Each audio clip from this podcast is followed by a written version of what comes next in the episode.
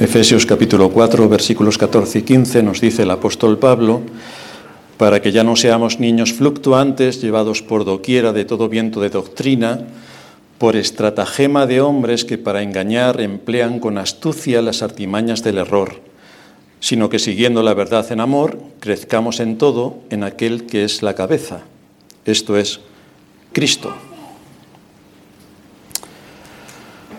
Lamentablemente tenemos que afirmar que la cristiandad no se da ni cuenta de casi nada de lo que ocurre a su alrededor. O si se da mínimamente cuenta, no toma ninguna medida para afrontar el peligro. En todo el nivel de manipulación social en el que estamos inmersos y de manipulación religioso, que es todavía más impactante, y por supuesto que se ha incrementado en los últimos años con evidencias contundentes, la cristiandad no solamente no ha identificado absolutamente nada, sino que se ha sumado a la corriente. Se ha presentado con su buenismo, ha sido incapaz de identificar al enemigo y ha mostrado su verdadero carácter, donde no le ha importado, no le ha importado a la cristiandad ni la vida, ni la libertad, ni la verdad, sino que más bien se ha inclinado para que todo sea a favor y para la grandeza del relato oficial. Esto tiene un claro calificativo, ignorancia. Estoy absolutamente seguro de que si la Iglesia de hoy hubiera vivido durante los dos primeros siglos de la era cristiana donde hubo diez terribles persecuciones, la iglesia de hoy no hubiera sufrido ninguna. Ninguna. Esta cristiandad de hoy se habría sumado a los dictámenes del imperio y los habría justificado sin pestañear. Si Satanás le dijo al Señor, al mostrarle los reinos de este mundo, todo esto te daré si postrado me adorares, es exactamente lo que está haciendo la cristiandad. Enredados en el misticismo, el sensacionalismo y el buenismo, y sobre todo impregnados de ignorancia superlativa a lo que se le añade una cobardía extraordinaria, es imposible que seamos luz. Y entonces vienen las modas sociales y lo arrasan todo. En la cristiandad no encuentran ninguna defensa. Así que tenemos grandes retos y grandes advertencias que nos lanza la Escritura.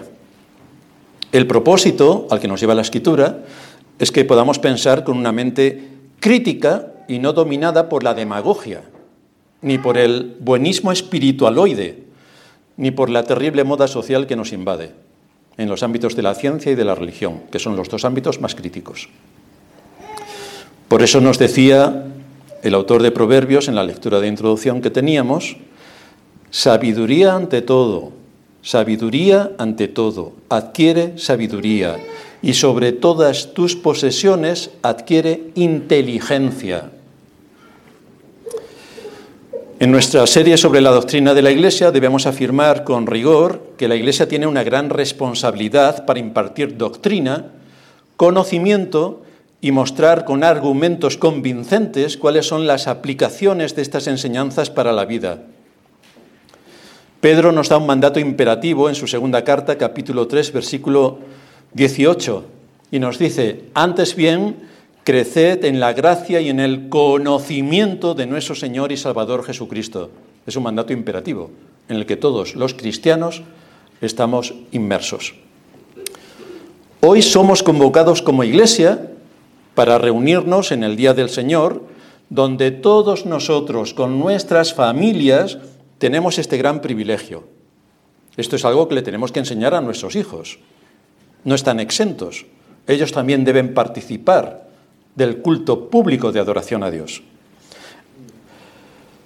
En el libro de Estras, capítulo 10, se nos dice que mientras oraba Estras y hacía confesión, llorando y postrándose delante de la casa de Dios, se juntó a él una muy grande multitud de Israel, hombres, mujeres y niños, y lloraba el pueblo amargamente. Estaban todos reunidos. No había culto de jóvenes. Y dejamos a los jóvenes que ellos nos sigan sus cultos. Culto de niños. Hoy tenemos culto de niños. Hoy vamos a tener culto de guays. Que ya, como tenemos tanto amor, los guays también tienen derecho. No, hermanos, no. La iglesia tiene una autoridad, y es la autoridad de la iglesia, o los hombres que están delegados para ello, quienes imparten la doctrina. Y el culto es igual el 1 de enero que el 29 de febrero, si cae en bisiesto, que cualquier día del año. No hay cultos para niños, cultos para jóvenes, cultos para mujeres, cultos para... El culto es el culto. Y todos reunidos adoramos a Dios en el día que Él ha establecido, de forma oficial. Pero cuando no hay un conocimiento profundo de la palabra de Dios, esto tiene consecuencias. Si hay una comprensión real de la verdad, debe haber una respuesta a esa verdad. En el mensaje de la Escritura, la inteligencia y el conocimiento ocupan un lugar destacado.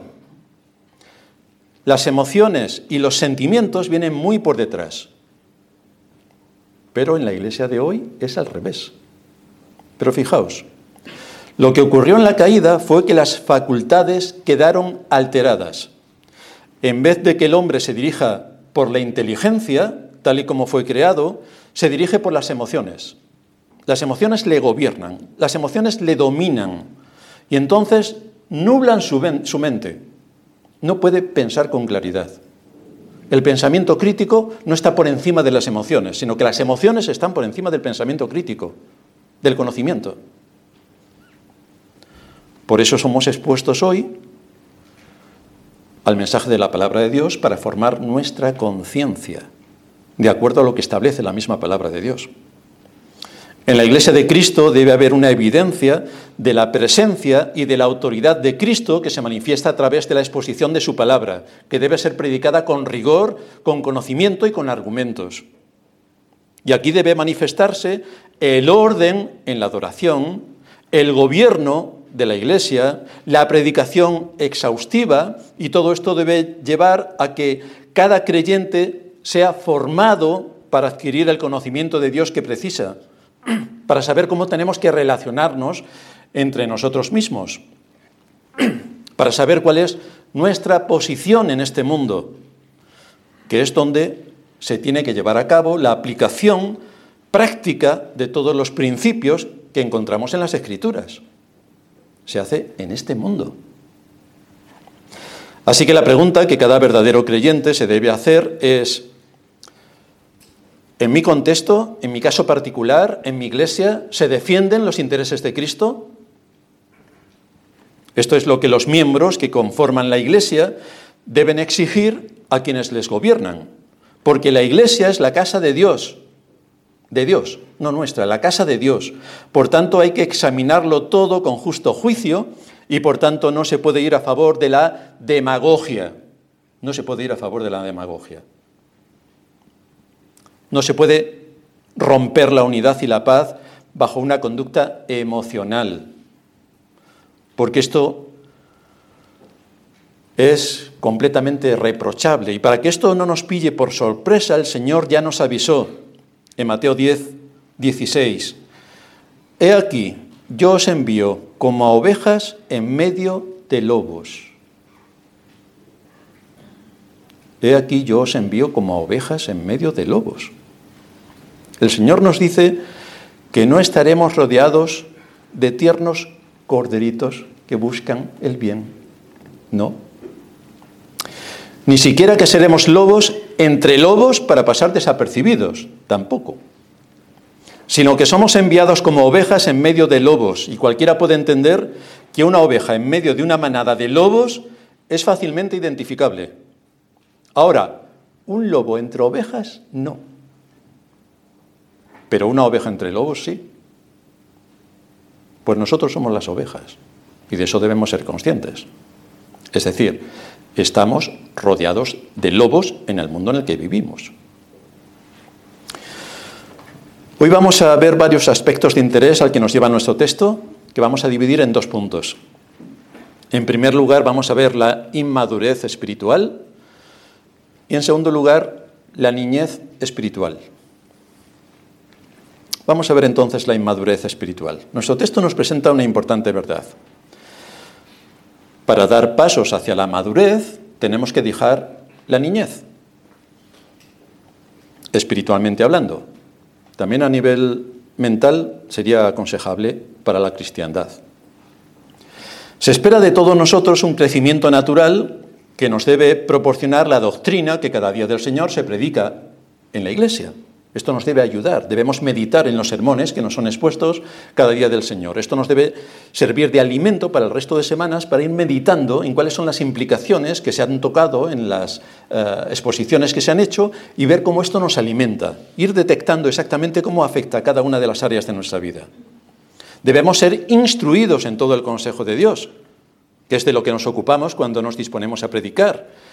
Y después debemos conocer sus implicaciones prácticas. No es conocimiento, es luego cómo se aplica. Vamos a la universidad, pero todos los que salen de la universidad, cuando se ponen a trabajar, no tienen ni idea, ni idea. Luego el trabajo es otra cosa. Una cosa es lo que has estudiado y otra cosa es cuando te pones a trabajar. Ingenieros agrónomos, bueno, saben la... Buah.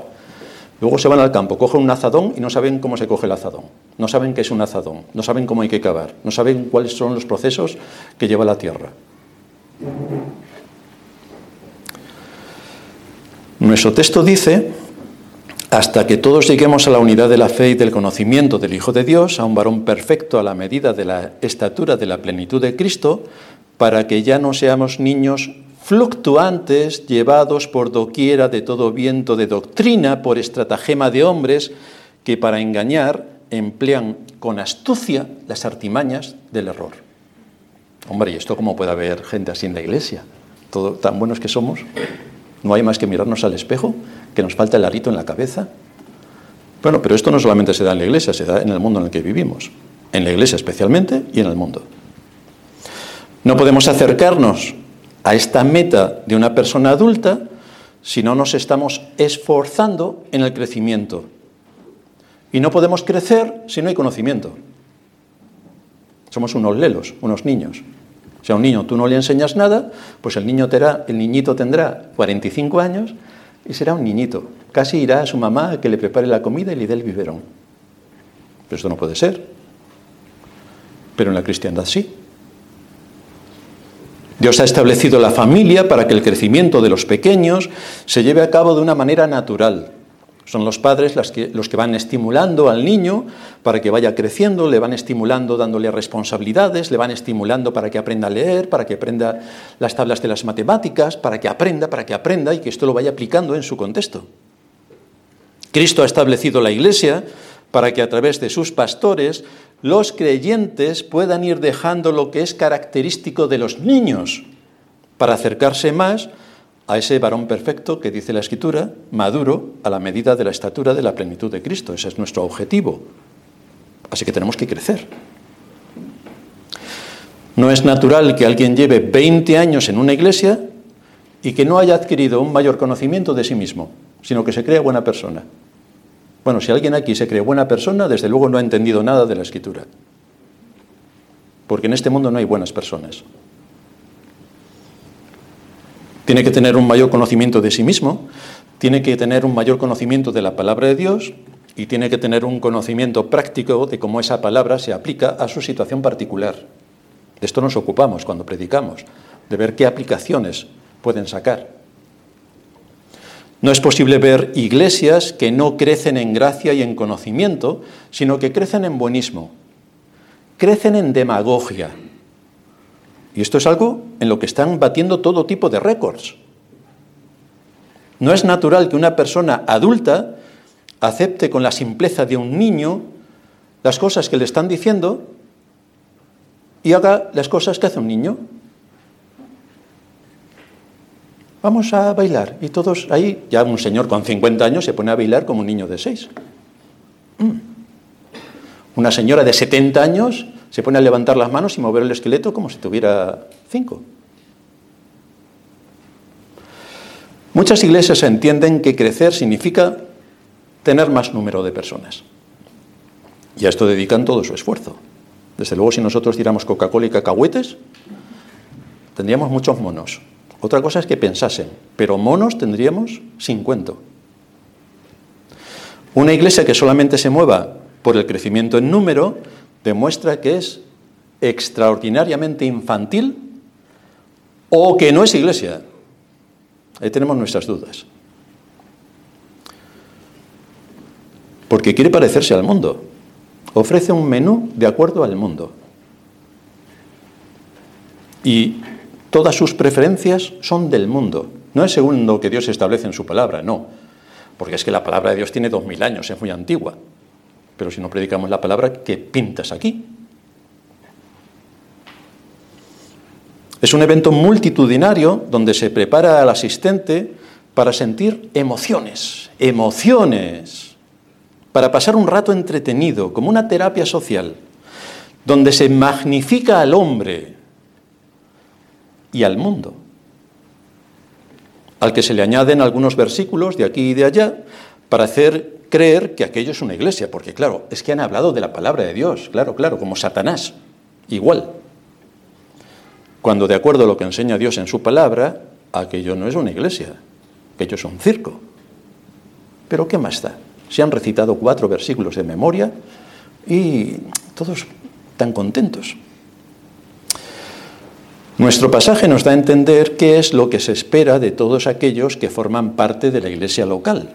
Y no es otra cosa sino la necesidad que cada uno de nosotros tiene de crecer, de crecer debe dejar de ser niño. No sé si los que han estudiado, que hemos sido todos, cuando teníamos que hacer un examen nadie estudiaba. O había que estudiar, y si no, no aprobabas. Pues es el mismo requisito que se requiere para conocer más las escrituras. Tenemos que estudiar las escrituras. Debemos dejar de ser niños y debemos dejar de comportarnos como un niño.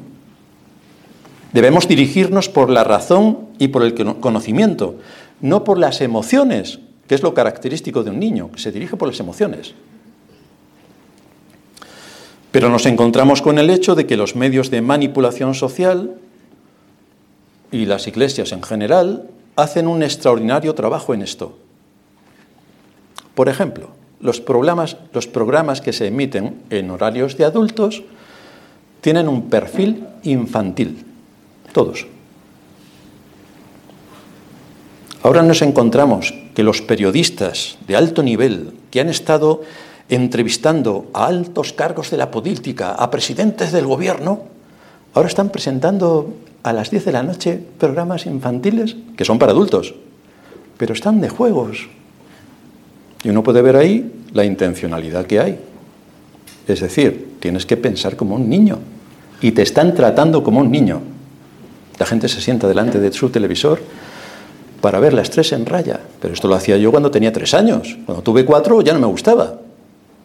Ahora tienen 44 y están ahí con las tres en raya, con a ver si acierto las cifras y letras. Pero ¿cuántos años tienes? ¿Cuántos años tienes? Todo esto tiene un propósito. Y es que cuanto más infantil seas, eres más manipulable. Como pasa con los niños. Tú le dices a un niño, que el hecho de que los elefantes tengan las orejas tan grandes es porque vuelan. Y el niño no te podrá contrarrestar lo que tú le estás diciendo, porque en su experiencia no tiene conocimiento para defender su posición. Así que los elefantes, que todos sepáis, que vuelan, por eso tienen las orejas tan grandes. Ahí está Dumbo. Le pones una película de Dumbo y ya está. Los elefantes vuelan. Esto tiene un propósito, como decía, porque así es más manejable el ciudadano, así es más manejable la Iglesia, para someterse a los perversos propósitos de los gobernantes, tanto políticos como religiosos, pero más lamentable es que se dé con énfasis en la Iglesia de nuestros días, porque más parece una guardería infantil que un lugar de culto donde debería reinar la palabra de Dios predicada y aplicada, donde su nombre debería ser honrado, y esto con solemnidad y reverencia por lo que supone el Día del Señor y todo lo que Cristo ganó en la cruz para su pueblo. Es bastante importante el tema, como para tomarlo a la ligera.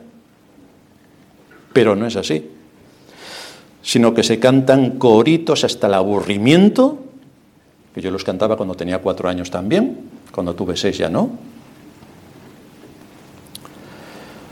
o donde parece que estamos asistiendo a un evento de Disney. ¿No habéis visto las iglesias ahora cómo cantan? Parece que estamos en Disney. Ponéis a cualquier iglesia en los cultos que lanzan por YouTube y estamos en Disney, queridos hermanos, todos cantando como Disney, canciones de Disney, qué bonito. Pero, en fin, es que no se puede ser más infantil. El asunto es que las emociones salgan y las predicaciones se anulan. O son, cuando se predica, o son evidentes, es decir, si llevas un año en la iglesia, lo que ya te están predicando ya lo sabes, solamente con un año en la iglesia, porque es repetir lo que ya sabes, o son tan triviales que, en fin, el niño más pequeño de la iglesia ya sabe todo lo que están enseñando. Pero entonces, ¿para qué venimos a la iglesia?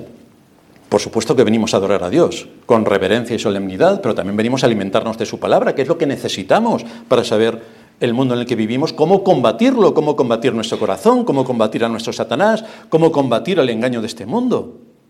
Este tipo de predicaciones son estériles por completo. Por eso les machaco a nuestros hermanos de homilética, que no pueden predicar lo que ya sabemos, no pueden predicar lo evidente, no pueden predicarlo, porque ya lo sabemos. Tienes que aportar conocimiento. Investiga, investiga, profundiza en las escrituras. Trabaja duro. Y entonces predica.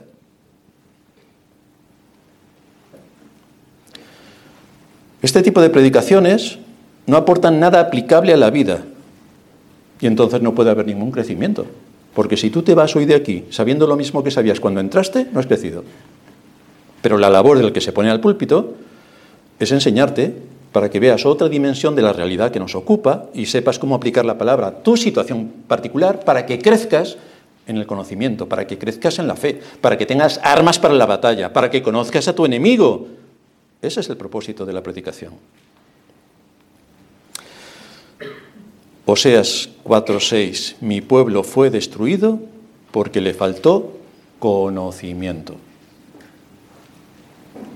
Por cuanto desechaste el conocimiento, yo te echaré del sacerdocio, y porque olvidaste la ley de tu Dios, también yo me olvidaré de tus hijos. Esto es literalmente así en nuestros días. Desechaste el conocimiento. Hoy en las iglesias no hay conocimiento. Van a entretenerse, pero no adquirir conocimiento. Entonces el Señor dice, yo te echaré del sacerdocio. Los que hay de pastores, o pastoras, o pastoros, o lo que sea, pues ahí están. Porque te olvidaste de la ley de tu Dios, pero ¿cuál es la ley de Dios? Pero si le pides recitar a los creyentes la ley, no se la saben. Porque te olvidaste de la ley de tu Dios, también yo me olvidaré de tus hijos. Y así tenemos que la siguiente generación ni aparece por la iglesia. ¿Qué ocurriría si unos padres le dieran a sus hijos para comer golosinas? Hoy el plato de comida son golosinas, regaliz, eh, gominolas, eh, caramelos masticables. Los niños estarían encantados. Luego no sé si les dolería el estómago, pero encantados estarían. Y para su formación práctica les dejarán pasar a sus niños los años de la niñez y juventud en un parque de atracciones. Todo gratis. Y además les damos el iPhone 29 para que se entretengan por si se aburren. ¿Vosotros qué creéis que puede pasar con un niño con esas características? Pues que la palabra inútil se le queda corta. Sería un inútil estratosférico o en grado superlativo, como dice el pastor. ¿Cuál sería el futuro de ese tipo de niños? Pues un desastre para su carácter, un fracaso en su formación, un caos en su preparación para el futuro y un inútil, que espero que nadie se case con alguien así, porque llevará la carga toda su vida. Ni son de utilidad para la sociedad ni para sí mismos. Más bien ocasionarán una multitud de problemas extraordinarios porque su mente no está formada, no está formada no han sido equipados para la vida. Por lo tanto, arrastrarán sobre sí un desorden en su conducta y una carga continua para otros. Esto es cuando no hay formación. Si se incorporan a alguna iglesia, solo podrán aportar desorden, solo. Caos, victimismo y amargura. De eso también tenemos experiencia, tristemente. ¿Qué podemos esperar del gobierno de iglesias que mantienen esa misma conducta para con sus miembros? Circo, emociones, sentimientos, música pop, música Disney o predicaciones light para que nadie se sienta ofendido, sino estimular, estimular. Y luego cuando llegan las cosas prácticas, ¿cómo aplicamos? ¿Por qué tenemos a tantos grandes famosos evangélicos? Porque lo que dicen a nadie le incomoda. Cristo murió en la cruz para salvarnos. Bien, vaya descubrimiento. El Señor nos manda a todos que amemos. Vamos, vamos, la primera vez que lo oigo. Tenemos que predicar el Evangelio hasta lo último de la tierra. Bueno, bueno, vaya descubrimiento también, que no me hubiera dado ni cuenta Y aparte de lo evidente, ah, ¿tenemos algo más? No dicen nada malo, pero tampoco nada bueno que incremente el conocimiento y que prepare a los creyentes para la batalla contra su corazón, contra Satanás y contra el mundo. Y desde luego no pueden decir nada incómodo políticamente, porque los critican en redes y entonces, no, no, no, no, no. Nosotros no decimos ni mu. Solo Cristo salva. Bien, bravo. Y madurez. Vamos en segundo lugar a la niñez. La niñez espiritual se manifiesta con estos síntomas que hemos descrito de inmadurez absoluta. Hay niños espirituales que son hombres con muchos años, pero sin ninguna formación, ni ningún interés en que el conocimiento bíblico sea práctico. ¿No? Enfatizo el hecho de práctico, porque la escritura es práctica. Es lógica, no es ideológica, no, es lógica y práctica.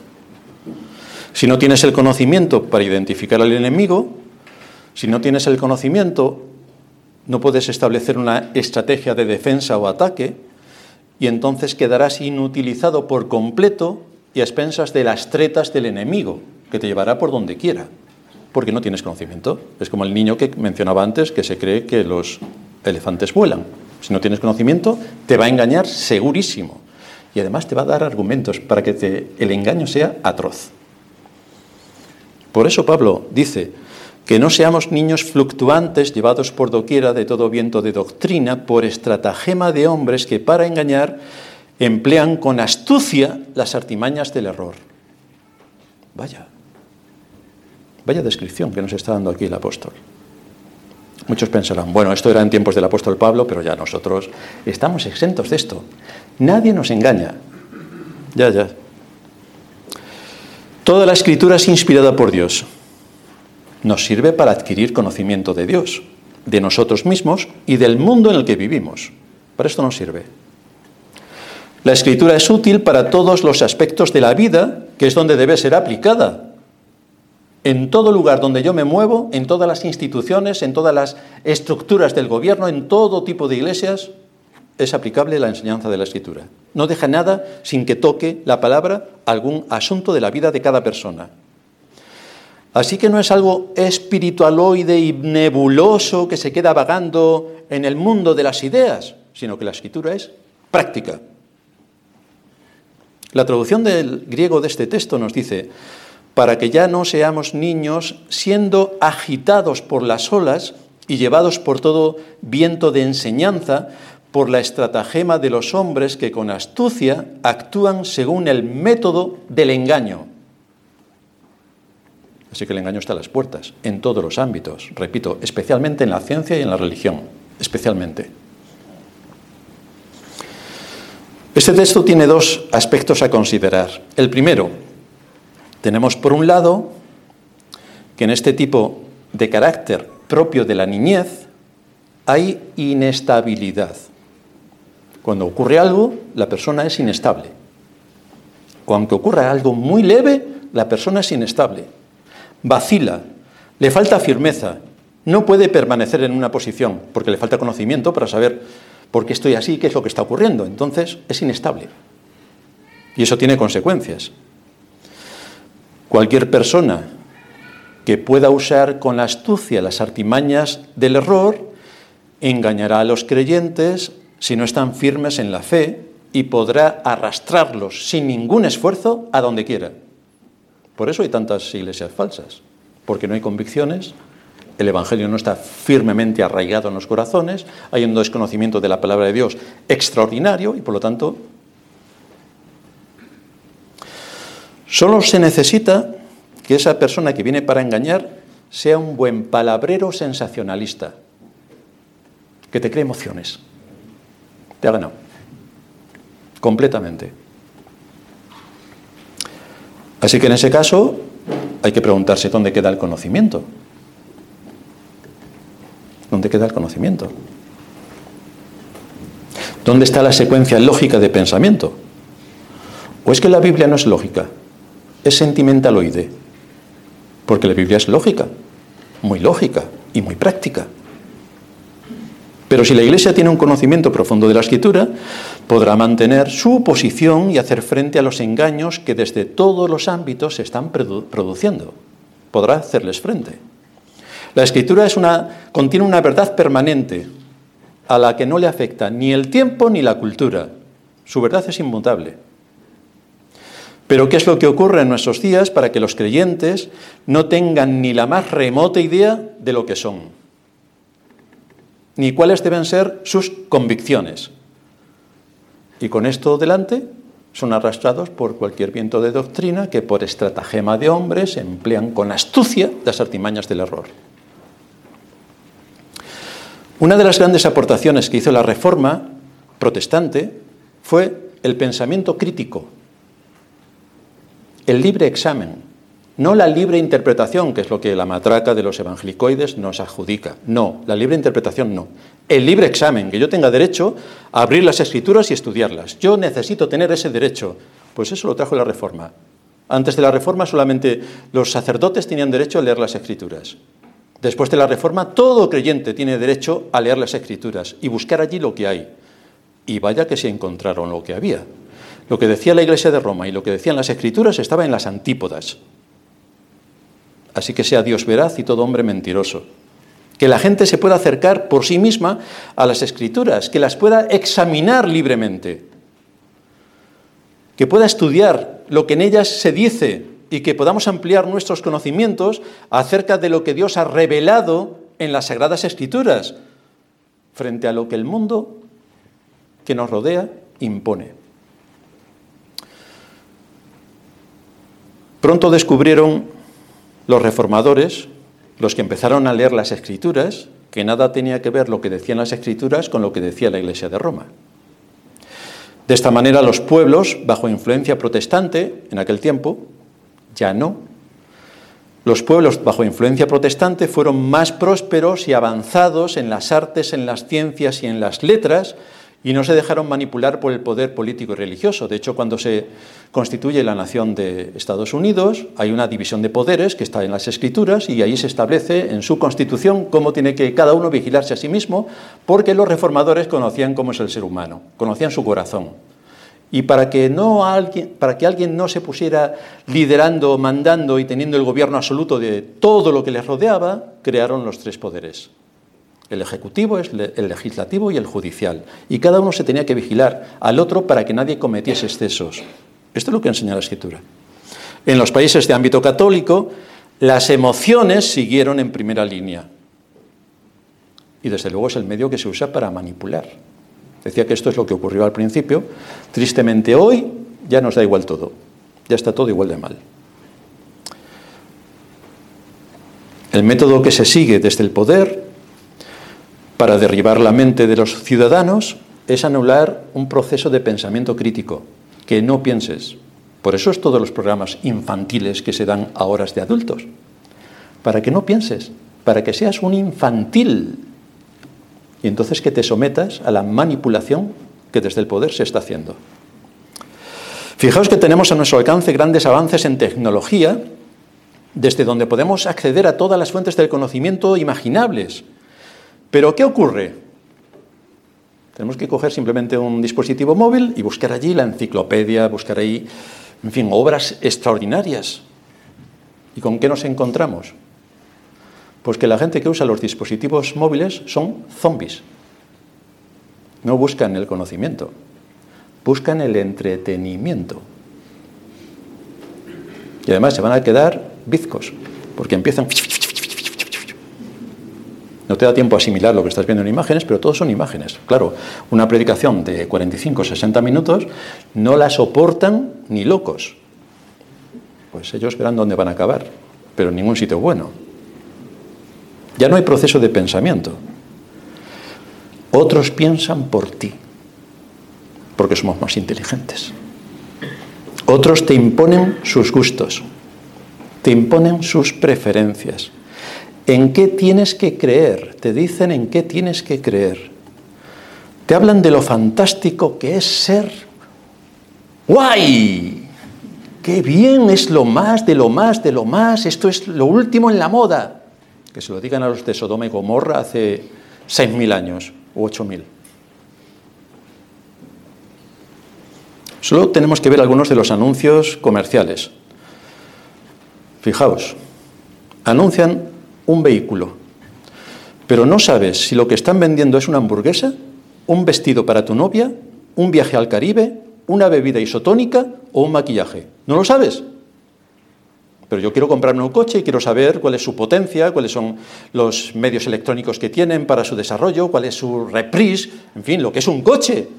Pues observad un anuncio de un coche. Veréis a algunos saltando, otro bailando, otro comiéndose una hamburguesa, otro pintándose los ojos. No sé. Yo quiero comprar un coche.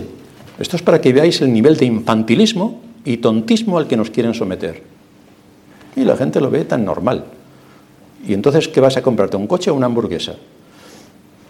Pues no lo sabes. Otro de los anuncios dice, fuiste a comprar pan y viniste con un coche. Sí, es que somos tontos de remate, por eso hacemos esto. Vamos a comprar un pan y nos traemos un coche porque vale más o menos lo mismo que una barra de pan, más o menos. Y en esto ha caído la Iglesia, que ha sido hábilmente manipulada. ¿Qué mensaje se está comunicando? Si el Evangelio es poder de Dios para salvación, si es poder de Dios para salvación, ¿qué Evangelio se predica? ¿Cuál es la profundidad de la enseñanza? ¿Cómo afecta a mi conducta y a mi conciencia? O mejor dicho, a mi conciencia, porque de acuerdo a lo que yo tenga en mi conciencia, será mi conducta. ¿Cómo me afecta? ¿Cómo se aplica esa enseñanza para hoy y para ahora, para mi caso particular? De manera que pueda identificar al enemigo y no dejarme engañar sin presentar batalla. O si presento batalla y caigo, que tenga los recursos en las escrituras para arrepentirme y pedirle perdón a Dios por mis pecados. Eso necesito. Pero si no hay un proceso lógico de pensamiento, no tenemos acceso al conocimiento. Desde luego, queridos hermanos, no nos vamos a arrepentir porque no vamos a ver nuestro pecado. No nos vamos a arrepentir. Y sin arrepentimiento no hay perdón. Y sin perdón no hay salvación.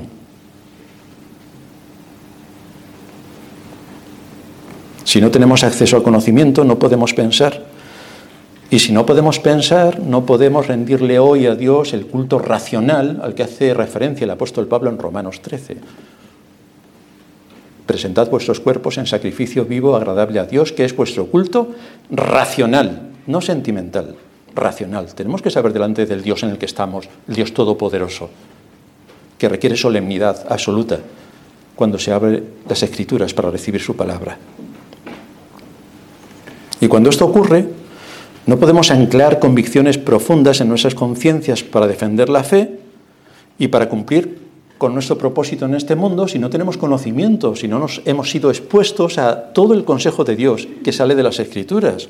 Entonces, es cuando somos llevados por doquiera de todo viento de doctrina, por estratagema de hombres que para engañar emplean con astucia las artimañas del error. En segundo lugar, el otro elemento tocante a la niñez espiritual es la disposición que tiene de forma natural el niño para ser engañado. Lo abierto que está para ser arrastrado, la poca resistencia que opone para que las modas engañosas y las tendencias sociales le influyan anulando su proceso de pensamiento. Y esto lo vemos en nuestros días cuando desde el poder político a los niños de cuatro años ya le empiezan a enseñar a ser guays. Yo cuando tenía cuatro años solamente pensaba en eso. Seguro que vosotros también. Eso es lo que rondaba en mi cabeza. ¿Cómo ser guay? Pero ahí ves el nivel de manipulación. Y esta semana pasada hemos visto a niños de 6, 8 años como sus padres, niños, les han puesto eh, vestidos como si fueran rameras, paseando por la calle con las banderitas guays. Esto los padres, a los niños. O sea que los padres ya le están enseñando esto. Pronto veremos en las iglesias, bueno, ya hay iglesias católicas que tienen los guays con sus banderitas y la cruz que tienen aquí más grande que una torre, ya también es guay. Todo es guay, porque hay que ser guays. Y los evangélicos vamos, corriendo detrás como liebres.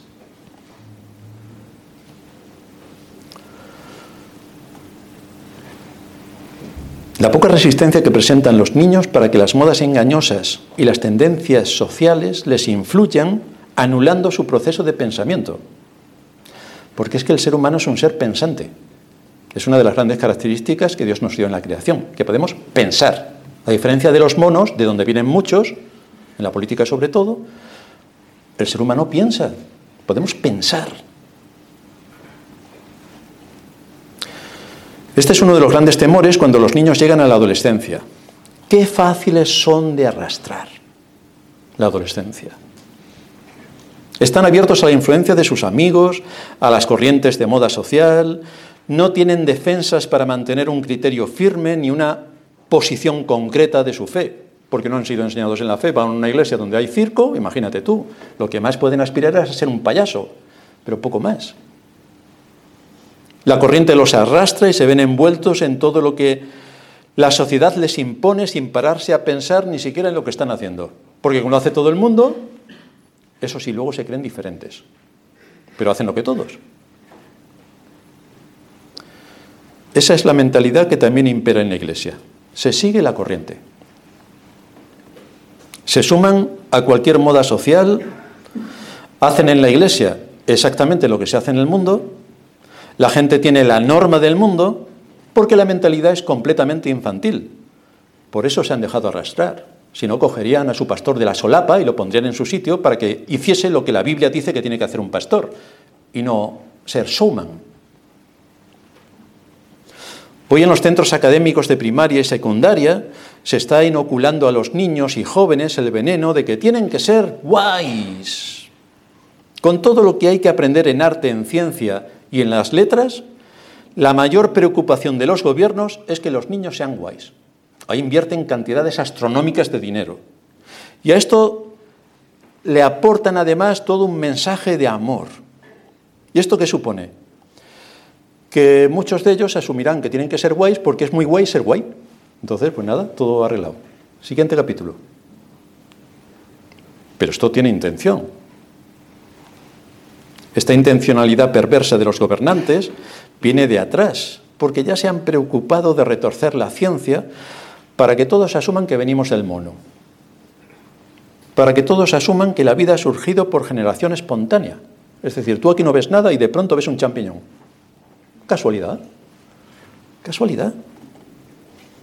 Han retorcido la ciencia para aterrar a la población y que se inyecten una pócima milagrosa.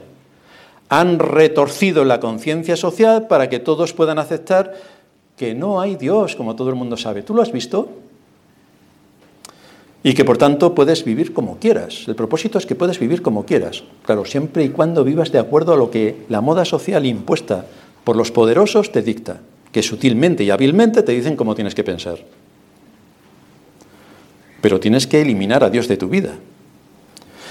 O los que creen en Dios lo ven como un ser tan bueno que al final todos iremos al cielo.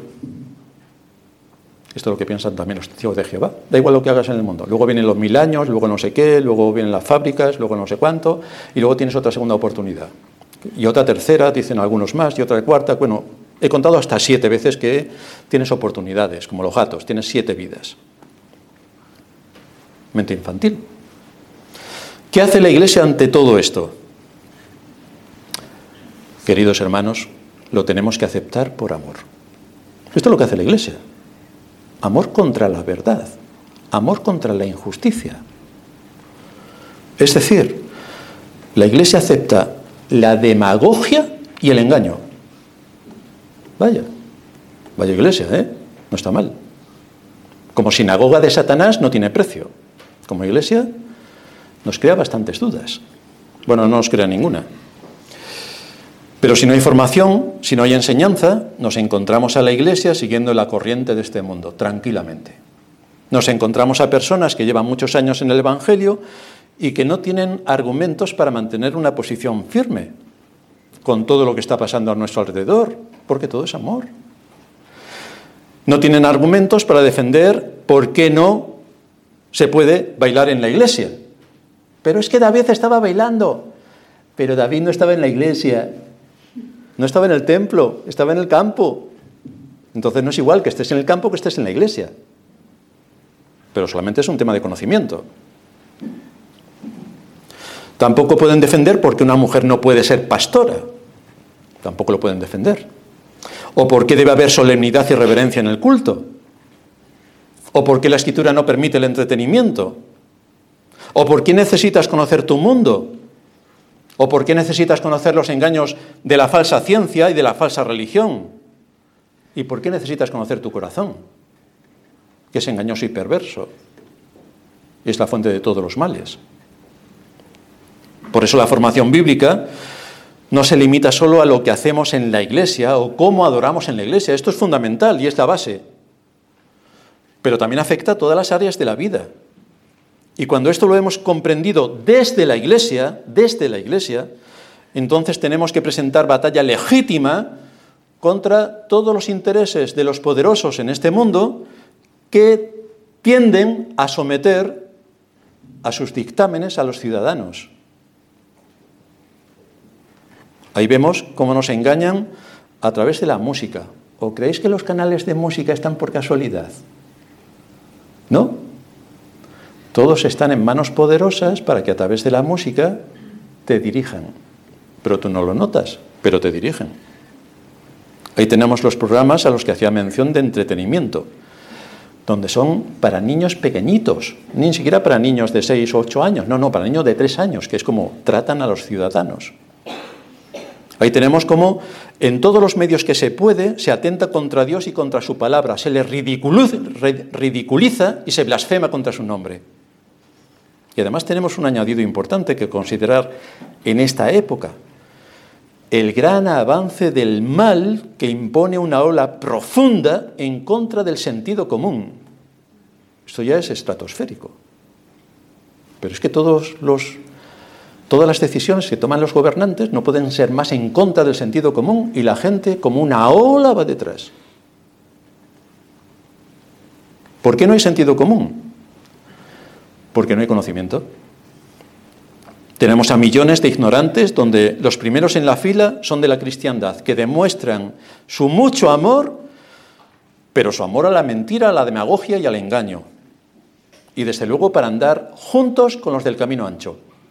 Ahí están, tan tranquilos. Cuando intentas argumentar con alguno de ellos, de los de la cristiandad, sobre la realidad del mundo, sobre doctrinas, no puedes convencerles, porque no usan un criterio lógico de pensamiento, sino un criterio emocional, y contra eso no puedes luchar.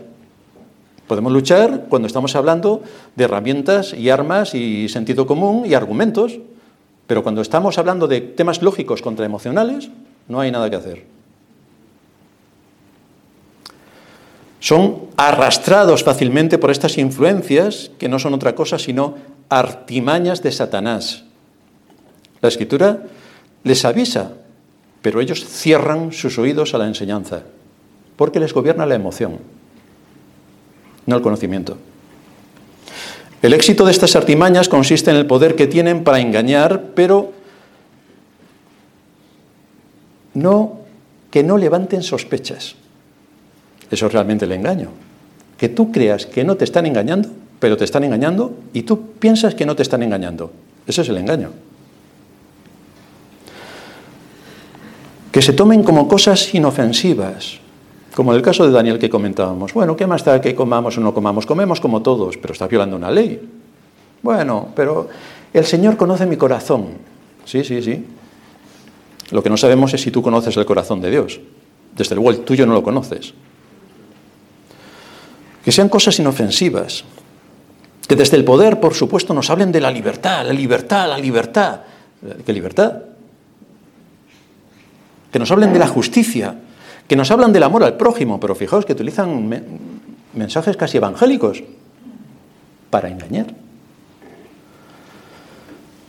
Cuando resulta que estamos sometidos a una manipulación colosal, donde por supuesto no hay libertad, porque no puedes pensar según un criterio lógico de pensamiento, te van a abrasar o te van a fusilar socialmente, donde la justicia está completamente contaminada, y si no que se lo digan a nuestra hermana Carmen, que dice que menos mal que no, que no aprobó las oposiciones para juez porque no hubiera podido ejercer,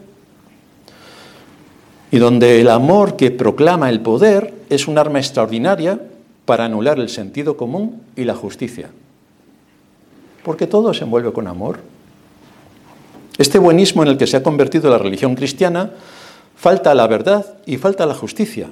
Y a quien lo practica le sirve para guardar las apariencias delante de todos, exhibiéndose como, qué humilde soy, cuánto amor tengo. Pero tienes amor a Satanás y a su obra. Sí, pero no se nota mucho lo que hace Satanás. Yo creo que vivimos en un mundo tan, tan felices que somos. Así que te tienes que sumar al cuento, sea cual sea el cuento que te cuenten, por amor. Pero esto es aceptar la demagogia. Por ejemplo, esto es un ejemplo, pero tengo bastantes. ¿Cómo no te vas a poner la ovejuna por amor a tu prójimo? Claro, te tienes que poner la ovejuna. Viene de las vacas, para quien no lo haya pillado. ¿Cómo no te vas a encerrar en tu casa por amor a tu prójimo? ¿Cómo no lo vas a hacer? Hombre. ¿Cómo aunque haya cientos de miles de muertes ya evidenciadas, se sigue negando todo lo que eso supuso? Porque hay que tener amor, y no pasó lo que pasó. Es que se murieron de casualidad todos. ¿Qué le vamos a hacer? Aunque todo esto ya se ha demostrado ilegal, contrario a derecho, y que ha sido un estratosférico engaño, que además ha llevado a la muerte a cientos de miles, todavía la cristiandad no se ha enterado. Y están todavía con las ovejunas. Vaya. Tenemos ante nosotros una obra perversa de Satanás que invade todo el escenario mundial. Pero la Iglesia todavía no se ha enterado. Otro ejemplo. Ayer hacía un día donde el cielo era extraordinariamente azul. Hoy no. Cuando yo era pequeño pintaba las nubes así. Parecían bombas. Hoy las nubes son así. Vaya, ¿Dónde se basa la ciencia? En la observación. Si tú observas el cielo, verás cosas. Y verás dentro del engaño estratosférico que estamos y todo lo que nos cuentan, que es, no dudéis, por nuestro bien. Es decir, cuando antes te vayas al cielo, mejor. Así que efectivamente es por nuestro bien. Todas estas son las farsas en las que estamos socialmente. Y nos encontramos a los hombres de este mundo que asumen de quién son hijos. El Señor dijo que Satanás era eh, homicida y mentiroso. Pues ¿qué podemos esperar de sus hijos? No otra cosa, sino que sean homicidas y mentirosos. Queridos hermanos, bienvenidos al mundo. Alguno todavía no se ha enterado de que vive en el mundo, pero este es el mundo. Y esto es la minísima parte de lo que realmente está ocurriendo. Porque si escuchas los canales alternativos al relato oficial, se te ponen los pelos de punta de todo lo que hay. Pero no vivimos en paz. Así que cuando digan paz y seguridad, ya sabéis lo que viene después. En el contexto de la Iglesia la gente se deja llevar por estas modas y argucias y copia del mundo su filosofía y su práctica y se cree todo cuento que le cuenten. Ahí están las iglesias, las primeras en las ovejunas y las primeras en defender cosas que, vamos, si se leyeran un poco la información, no defenderían lo que defiendan. Pero ¿qué más da? Si el amor es lo importante. Por esta razón, donde debería haber enseñanza rigurosa y aplicación práctica para la vida, que presenten una batalla tras otra, Se admite de todo, para empezar en el culto público, que es la base desde donde se nutre la iglesia y desde donde se desparrama por el resto de áreas de la vida. Así que tenemos en el culto público a los payasos del reino. Hoy vienen los payasos del reino, queridos hermanos. O vienen los titiriteros de Cristo. Qué nombre tan fantástico aquí para adorar al Señor. Los conciertos de rock. O tirarnos al suelo haciendo de Spiderman porque esto es el poder de Dios. ¿Se puede ser más blasfemo? Pues es de la iglesia. Pero vamos, viendo el mundo como está, tenemos la iglesia que nos merecemos. ¿A qué conclusiones nos lleva todo esto? ¿Cuál es exactamente el mecanismo espiritual al que se está haciendo referencia con todo este proceder y realidad que pueden marcar esa niñez espiritual y que impiden el crecimiento? ¿Cuál es el mecanismo espiritual? Pues la falta de conocimiento. Si no conocemos a Dios, si no conocemos lo que Él ha revelado, si no me conozco a mí y no conozco al mundo, no conozco nada. Sería arrastrado por cualquier onda que venga. Ayer fue la ovejuna, mañana será la burruna o lo que quieran inventar. Y allí van todos con amor, sumándose al circo. Sin conocimiento no hay crecimiento. No podemos afrontar una batalla por defender la vida, la libertad y la verdad, que eso está implícito en la ovejuna, porque no hay conocimiento.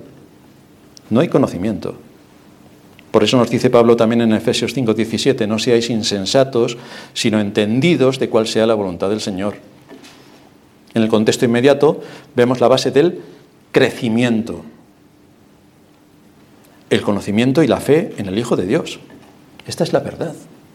Tenemos que profundizar en todas las herramientas que nos dejan las Escrituras para que seamos conocedores del mundo en el que vivimos y para que nuestro corazón no nos engañe con emociones, sino que podamos sujetarlo al conocimiento de la Escritura. Sabiduría, dice el texto de la introducción, sabiduría ante todo, Adquiere sabiduría y sobre todas tus posesiones adquiere inteligencia. La sabiduría es la aplicación del conocimiento a casos concretos, esa es la sabiduría. Yo necesito conocer y cuando conozco, con ese conocimiento, tengo que saber cómo se aplica la vida. Esta es sabiduría. Y Santiago nos dice, si alguno tiene falta de sabiduría, que se la pida a Dios. Ahora, la sabiduría no viaja en el espacio vacío, no, necesita conocimiento. Si no hay conocimiento no puedes tener sabiduría, es imposible porque la sabiduría es la aplicación del conocimiento a casos prácticos. Este es el punto culminante. La palabra de Dios para nosotros establece la norma, nos dice cómo tenemos que pensar. ¿Es suficiente autoridad para nosotros la escritura? ¿Lo es? ¿O somos llevados por vientos y corrientes de moda que nos hacen cambiar el criterio bíblico? Y entonces con el amor todo se suaviza, se maquilla, y acabamos en manos de la demagogia rindiendo una pleitesía al engaño. Esto es lo que determina el grado de madurez o de niñez espiritual. Esto es lo que lo determina. La educación de los niños, las relaciones entre esposo y esposa, las relaciones entre los miembros de la Iglesia, mi papel dentro de la Iglesia, para trabajar en la obra del ministerio, del que todos somos parte, mis asuntos laborales, mis asuntos sociales, mis asuntos profesionales. ¿Esto está fijado y establecido en mi alma, en mi mente y en mi vida por la palabra de Dios? Es lo que me tengo que preguntar. ¿Esto está anclado en mi alma? ¿Sé exactamente cuáles son los principios de la escritura que me afrontan al mundo y me, y me animan a pelear la buena batalla de la fe? ¿O son las emociones las que me dirigen? Todos van por el camino ancho, yo también por el camino ancho. Si tienes convicciones, no irás por el camino ancho. Irán todos o te quedarás como Daniel, marginado. El que es maduro espiritualmente se arraiga en la norma de la palabra de Dios y arregla y ordena sus asuntos, programa el tiempo en cada uno de sus días, porque no quiere que las emociones marquen su ritmo. Las emociones no nos pueden gobernar. No se deja influir por la corriente de moda, sino por el criterio que establecen las escrituras, donde la vida, la libertad y la verdad prevalecen. Tiene un pensamiento crítico, usa la inteligencia. Pero para esto, repito, no hay que saber recitar versículos, sino cómo se aplica la doctrina. Cómo se aplica la doctrina. Necesitamos conocimiento, conocimiento. Tenemos en contra a los enemigos del alma. Con cuánta astucia el corazón engañoso, este mundo y el maligno emplea las artimañas del error a fin de que los creyentes seamos incautos y no echemos el ancla en la palabra de Dios para estar firme. Con cuánta astucia el maligno utiliza todas sus tretas para engañarnos. Se elaboran argumentos, buenos argumentos, para que en lugar de las escrituras todo quede a expensas de las circunstancias. Ah, es que son mis circunstancias. Vaya. O quede a expensas de las emociones. Es que yo sentía. O quede ya con el amor, que ya es el remate final. El propósito por el que Dios estableció el día de reposo es para que su pueblo se reuniera en la adoración pública y se expusiera a su palabra, que ha de ser predicada con rigor y con autoridad. Y que nos den argumentos convincentes que aten nuestra conciencia a la palabra y que meditemos en esto, que asentemos estas enseñanzas en nuestras conciencias, porque esto creará convicciones profundas y sea cual sea el viento que venga, no nos van a mover de nuestras convicciones.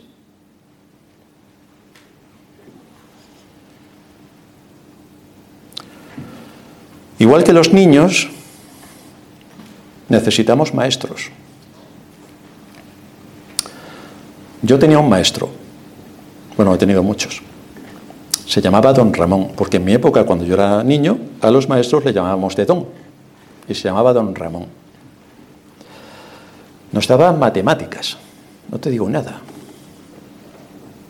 Tenía, cada hora teníamos un maestro distinto, yo tendría unos 6, 7 años, más o menos, 8 como mucho. Así que llegaba el maestro a clase para enseñarnos matemáticas. Se sentaba en el sillón, porque estaba la mesa y el sillón, y los demás alumnos aquí delante y decía, hoy vamos a hacer una redacción. Pero era matemáticas lo que impartía. Pues hoy vamos a hacer una redacción. Vais a tomar el libro de otra asignatura, vais a copiar todo esto y vais a desarrollar lo que ahí se está exponiendo. El maestro se sentaba en su sitio, se ponía unas gafas de sol y se dormía. Y entonces los niños nos pasábamos ahí pegándonos así con pelotitas de papel, otros se llevaban la cerbatana y con arroz, que era lo que, los juegos que teníamos en aquel tiempo, porque aún no había PlayStation, ni había ordenadores, ni, ni tontunas de estas de los móviles. Vaya maestro, ¿eh?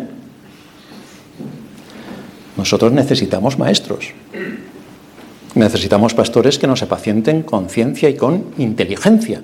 No que vengan a hacernos dormir. Ya tenemos toda la noche para dormir. Pero nosotros necesitamos alimentarnos de la palabra, necesitamos ser instruidos en la palabra. La iglesia necesita a sus maestros para que estos a su vez puedan equipar a los santos y que estos a su vez adquieran la madurez que es necesaria como creyentes que somos. Que podamos enseñar a otros cómo aplicar la doctrina a la vida, cómo aplicar a cada una de las áreas en las que nos desenvolvemos a nivel personal, familiar, laboral, social que podamos aplicar la escritura y que así podamos cumplir como pueblo de Dios y desde la iglesia local la función que realmente tenemos, que es ser luz y ser sal. No es ser demagogos como el resto e ir con la corriente de moda por el camino ancho. No, es exactamente lo opuesto, es ser luz y ser sal. Y esto requiere pagar un alto precio pero debemos estar dispuestos a pagarlo, porque nuestro, Señor pagó un altísimo precio por llamarnos a la salvación y por salvarnos. Así que nosotros estamos comprometidos con la verdad y con defender a costa de lo que sea aquello que el Señor ha clavado en nuestras conciencias, su palabra, y ser instruidos en cuál es la buena voluntad de Dios, agradable y perfecta. Tenemos grandes retos delante de nosotros, pero como decía antes, también tenemos toda la ayuda de lo alto Tenemos la palabra de Dios y tenemos el Espíritu. Y tenemos un campo de batalla extraordinario. Así que, queridos hermanos, a la batalla. Vamos a terminar en oración.